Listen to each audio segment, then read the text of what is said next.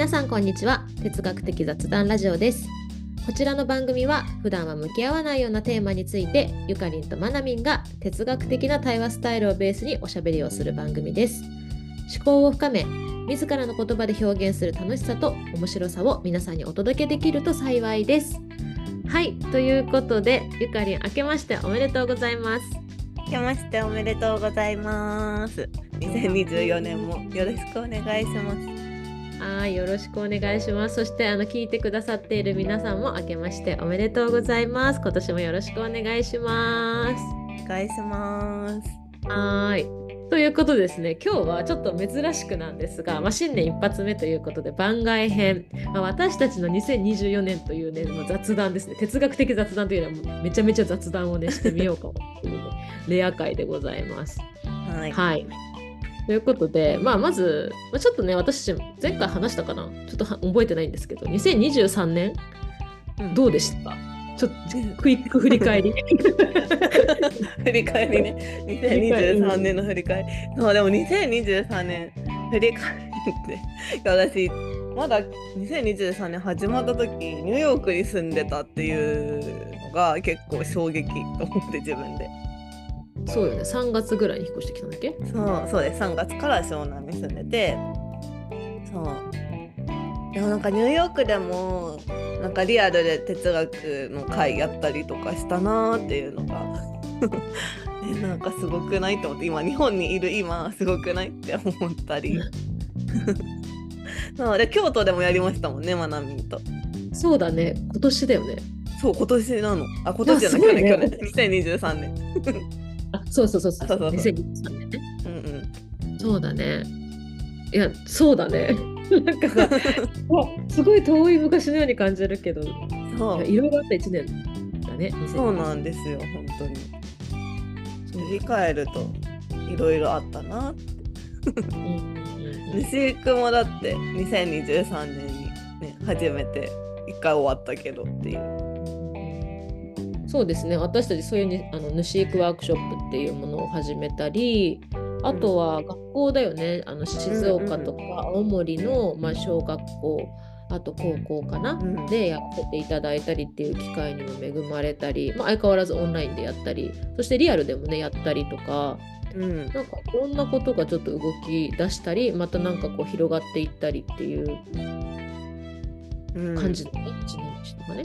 そうですね。そしてねあの去年も無事丸1年。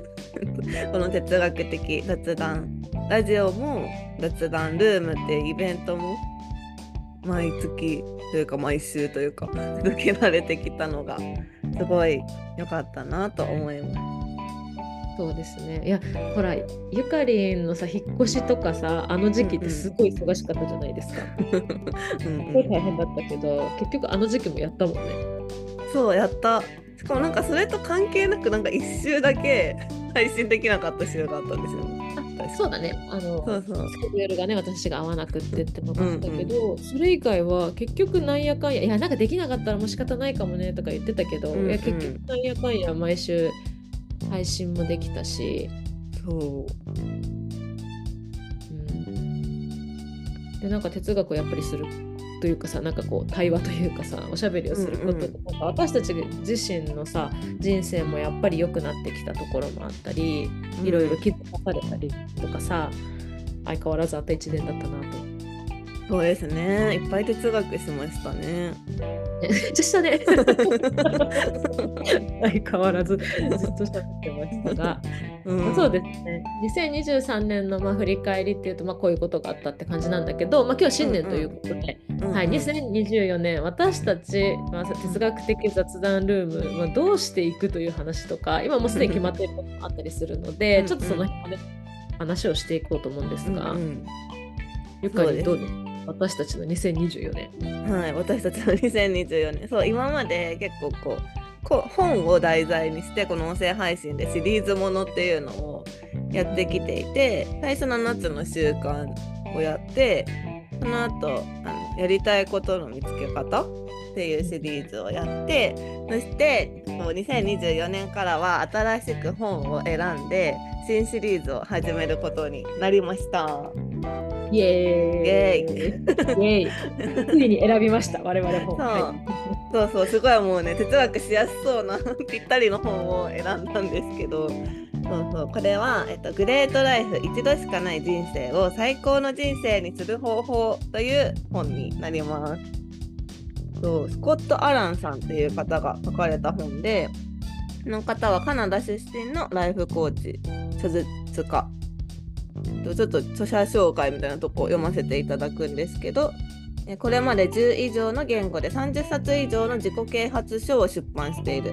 グラティチュード毎日を好転させる感謝の習慣のほか著者の多くが Amazon あ著書の多くが Amazon.com の自己啓発部門でベストセラーとなっている。日本企業で数年にわたりビジネストレーナーを務めた経験がありサクセスストラテジストとして能力開発の研究と実践に1万時間以上を費やすまた20年以上にわたって自己啓発の研究に没頭し独自の境地を切り開いた趣味は家族旅行読書空手の練習日本語の勉強現在妻子と共に日本で暮らしているそうですおお。なんか岡山に住んでらっしゃるらしいです。えー、そうなんだすごいなんか、カナダ出身で日本にいる方だったんですねね。びっくりしましたね。私も知らなくて。そう。で我々なんでこの本を選んだかっていうともちろんなんかこうやっぱりいろんな本を見る中で哲学がしやすそうかなっていうのもねあの一個はね大きな選手理由であるんですけど他にありますね。私たちが選んだそうなんですね。そう。まあ、大体この本のシリーズってその章のタイトルとかでその哲学のテーマを決めて、まあ、順番にやっていくっていう風に今まで進めてきたんですけどこの本、まあもちろんねその最高の人生を送りたいっていう気持ち。プラスその章を目次を見た時に第1章の、えっと、タイトルが自制心だったんですよ。そうそうそうほらやっぱり自制心大事じゃんみたいになって。そうそう。私たち2023年2回ね同じテーマでやっていたし、で私とゆかりんの中でこの自制心っていうのがなんかちょっとすごく深めたいワードだったっていうのもあったりしてすごくヒットしたワードだったんだけどそれがこの本の一番最初に出てきたのでほらってなったので まさかの3回目みたいな。そうそうのがあったりして盛り上がっていましたね。そうです。で他にはちょっと目次ちゃちゃっと見てどんなのがあるか紹介してもらえますか？はい、そうですね。まあ、章だけで言うと、まずまあ1個目が自制心。そして次が目標と生産性。そして3が勇気と成功。4がモチベーションと自信。5が前向きな心構え。6がポジティブな思考とコミュニケーション。7が健全な人間関係。8が心の平和。9がお金と自由。で10が粘り強さと立ち直る力という章立てになっております。ゆかりんはどれが気になるとかありますか？えでもなんかこれ全部 確かになんかなんて言うんだろうその最高な人生を送ろうと思ったらいや絶対大事だよなってその 章を見るたびに思うみたいなのがあっていやーでもなんかなんだろうお金と自由心の平和とかすごいもう欲しいと思う。うーん。そうね。私ねなんか直感ね直感と勇気と成功とか意外と気になるかもって、うん。なんかさ大人になるとさなんかさこう勇気を振り絞ってっていうことが割と少なくなってきがちじゃん、うんうんちゃんと思考をししてしまうがゆえにさうんうんうん。もう勢い感というかさ勇ましさみたいなものは、うん。つつある。それは良くも悪くもあるからこそあえて考えてみたいかもみたいなさ。うんうん。とっての勇気みたいなさ。確かに。勇気ってやってないですもんね哲学で。やってないよね。うん。考えてこなかったから。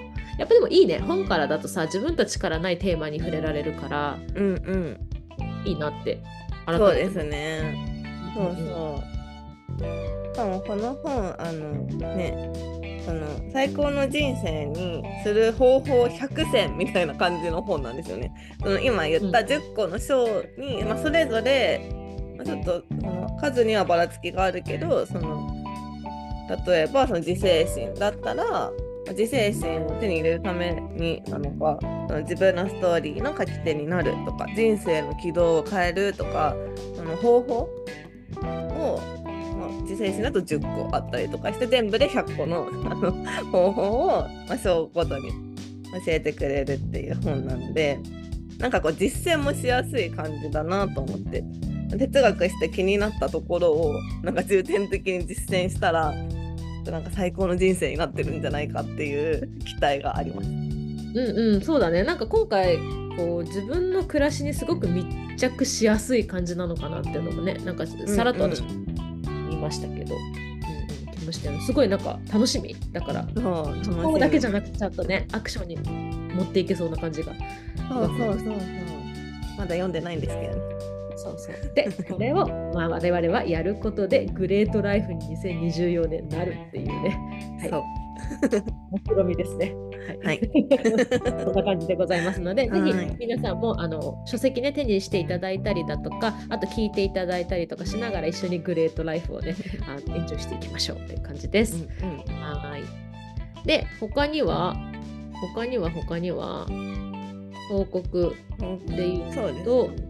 2024年私たちは今まで通り毎月の哲学的雑談ルームというイベントもオンラインでやりますしこの音声配信も継続していく予定でいます。はい、そうですね。相変わらず1時間近く喋りますので、あのお付き合いしていただけたら嬉しいなというふうに思います。はい。はい、は、えー、他には、えっ、ー、と去年の末ぐらいかな。後半かな？後半ぐらいから2人で別々でゆかりんはゆかりん私は私で哲学的雑談を個別でやりたい人とかのセッションとかも始めてみていたりします。まずは私のとかねゆかりんのあの、まあ、周りから始めてみたんですけどとっても好評だったりだとか継続していただいている方とかもいてで私たちもすごく楽しいっていうのがあったりするので、まあ、2024年も、まあ、ちょいちょいあの募集とかかけていこうかなっていうふうに思ってますので興味ある方とかあとイベントになかなかねあの時間が割けないとかどうしても今このテーマについて喋りたいみたいな人とかはいいんじゃないかなっていうふうに思うのでぜひぜひ活用していただけたらというふうに思っております。はい、そして、うん、1月冒頭我々ビッグイベントがあります。はい、そうなんです。そうなんといつもはカナダに住んでいるマナミンが日本にいるんですよ。そうなんです。なのでとリアルのイベントをやりたいなかつあの私が大好きでまなみも経験してみたいっていうアフタヌーンティーをしながら哲学をするという、えっと、企画をしております。えー、いやついにですね、うん、これは前から言ってたんだよね。うん、で絶対アフタヌーンティーでやってみたいみたいなこと言ってたんで念願叶いますよね。っていうのとあとは哲学的雑談ラジオとかルームでつながった方とかにも含めてなんかこうリアルでねお会いする機会とかあったらいいのかなっていうのもあったりしたので今回企画させていただきました。まあ、ただしあの席がですね私たち以外にあと4名しかちょっと取れないかなっていうところもあるのでまた告知をします。その時に、えー、募集あの受付しますのでよろしくお願いしますという感じです。はい、ちなみになんかいちご系ですよね。そうですね。アフタヌーンティー調べたら、1月はいちごが多かったので、はい、いちごになる予定です。美味しいもの食べながら、いい空間で、なんかね、面白いテーマで哲学して、なんかこう、それこそグレートライフになるようなね、時間になったらいいかななんていうふうには思っていますので。はい。そうですね。うん、でもそれやること、やるっていうのがもはや、もうグレートライフの気がする。そうだね。そうだね。いや、もういいよね。2020年1月にこんなんできるのは本当に嬉しい。嬉しい。いいスタート。ね、そんな感じかな。うん。っていうのが、まあ、ざっくり哲学的雑談ルームの2024年かなってさっきね2人で考えて出したことなんだけど、うんうん、あとはお互いどうですか？ゆかりんプライベート2024年、今年1年どんな1年にしたいですか？そうですね。なんかそうだから去年の去年の3月に日本に帰国して今湘南に住んでて湘南本当にいいんですよ。もう本当大好き。でででも最初は本当にねあの自転車も何もなかったから基本徒歩で なんか近所を移動しその後自転車をゲットして自転車で行ける範囲を楽しみ。で12月についに車をゲットしたので今度は車で今まで行けなかった場所、まあ、近所もだし、まあ、日本のいろんな場所に出かけたいっていうのが結構2024年の私のテーマになっております。ああいいですね。出かけたい。そう。移動したい。うん、なんかさこの配信の前に言ってたよね。あのさしいたけ占いのさ、うんうん、なんだっけ？冒頭がさ、うん、遊びましょうみたいなねテーマあそうそうそう。遊びを忘れずにみたいな。しいたけさんも言っているみたいな。そう。もうねしいたけさんが私たちに遊びましょうって、ね、投げかけてくれてそう。そうなんですよそうそうだから移動をしたいのでそうで車も来たし車でも移動したいしあとすごい今家族の夢であのクルーズ船に乗りたいっていうのがあってそうだから2024年のうちに1回は家族で乗りたいなと思っております。いいですね。遊んでいきましょう。はい、遊びます。じゃあ学びます。えー、私はね、なんか、うん、まあ、じ私ほら毎年自分のスローガンみたいなのを決める人なんだけど、うんうん、なんかすごく短くするとなんかね植物のように生きるみたいなテーマが私が来年ね、うんうん、ナチュラルに生きたいっていうのがあったりするから、まあなんかすごくこう大きくバーンと動くというよりは本当になんだろうなこうフローフローというかさ、うんうん、まあ、なるようになるじゃないけどそういう風に自分らしらしくっていうのも変変かな。なんかなったようになるというか育つように育つ。が自分を楽しめたらいいなってあり方的には思ってたりするしあとはちょっとまあこの哲学をやってきたことだったり今まで自分がソーシャルな活動とかやってきたりとかあと教育分野のことがあるとかいろんなことを含めてやっぱり学校で対話の場を提供するみたいなこととかももっと丁寧にやれたらいいかなっていうのはちょっと最近思ってたりするし、うん、でもあんまり詰め込みすぎないようにかな私はいろいろやっちゃうので、うん、さあ私もでも遊びたいなっていうのは思うかな。うん遊びながらキャリアアップしたり自分のやりたいことができるっていうこのバランスというかね、うん、そこを大事にしていきたいなって思ってるかなより一層。うんうんうんそうですね。いや遊びが仕事になったらいいなってすごい日々思ってるんですけど。ねほんとさでも私たちほら哲学がさめっちゃ割とその感覚に近いじゃん。うんうんうん。さなんかこういう感覚のものがもっと自分の周りに増えるといいんだろうなっていう体感ができたのもこのさ哲学の子で始めてよかったなと思う今かもしれない、うんうん。うん、確かに。確かに。ただ楽しくてただ好きなこともなんか仕事になりうるみたいな。うん。のはそうですね本当で今度私静岡に出張まであるじゃないですか。念願の。あでもそれも2人でほらねなかなか会えないからさあの、うんうん、さカナダで。だから今回はねあの朝食付きのさホテルでさ ね、なんかこうこの1年をねぎらいましょうじゃないけどさ、うんうん、ねぎらうじゃないか、まあ、1年をセットアップしましょうみたいなさ、うんうん、時間。なんかそういう遊びながらでもなんかこうやりたいこともやるっていうのが、うん、もっと楽しみたいかな。そうですね。確かにでも出張もそうだあるから 移動できるっていうなんか何気に移動って大事だよねやっぱさ。いや移動ってすごい大事だと思う本当に。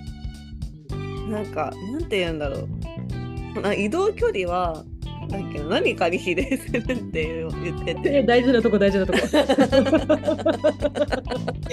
うそれで確かにと思ったんだけどなんだっけなんかに関係するらしいって。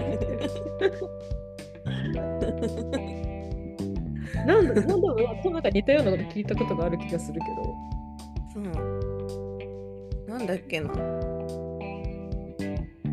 そうなんですよ。でも、なんか、そうそう。で、やっぱりこう、アメリカに行って、その私は西から東に引っ越したりとかして、まあ、なんかそもそも日本とアメリカもあの引っ越したりとかして、この数年、ほんと、毎年、すごい、すごい距離の引っ越しをしてて、で今ややっとというか今ついになんか1年このままだと引っ越さなさそうみたいなのがあるからそうなんかちょっと何て言うんだろう。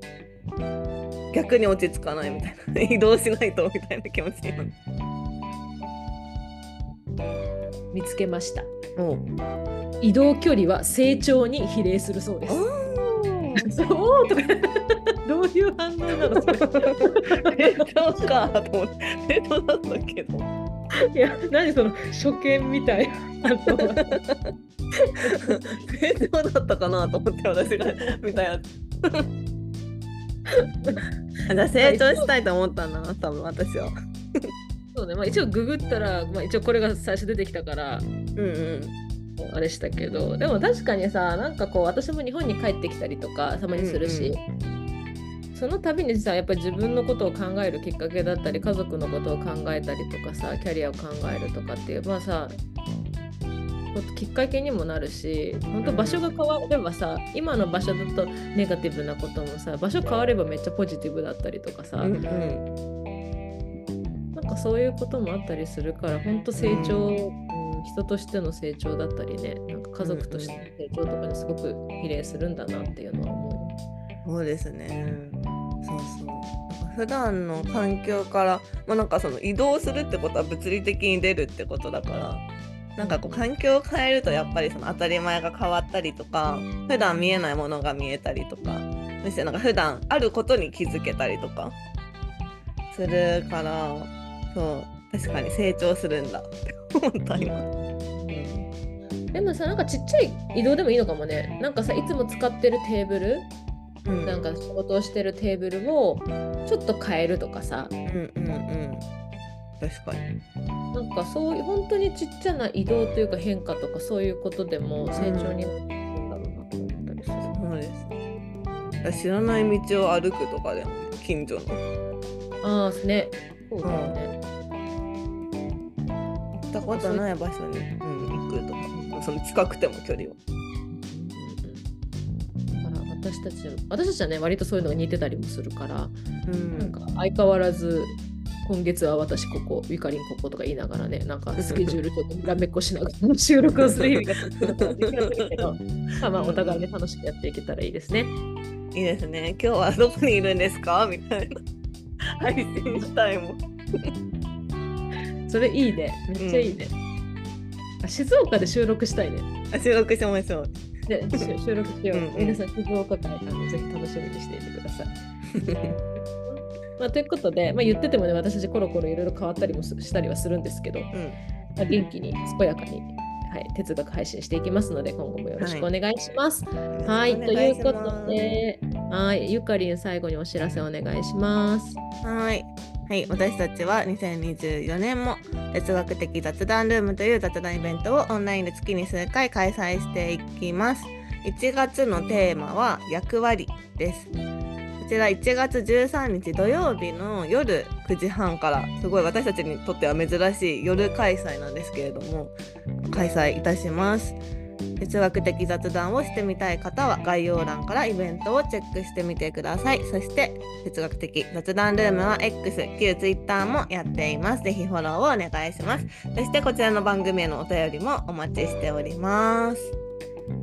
はい、ということで皆さんも2024年いろんな問いに、えー、またぶつかりながら向かい合いながら良いグレートライフを一緒に歩んでいきましょう。はい、ということで今日は以上です。また配信します。バイバイ。ありがとうございました。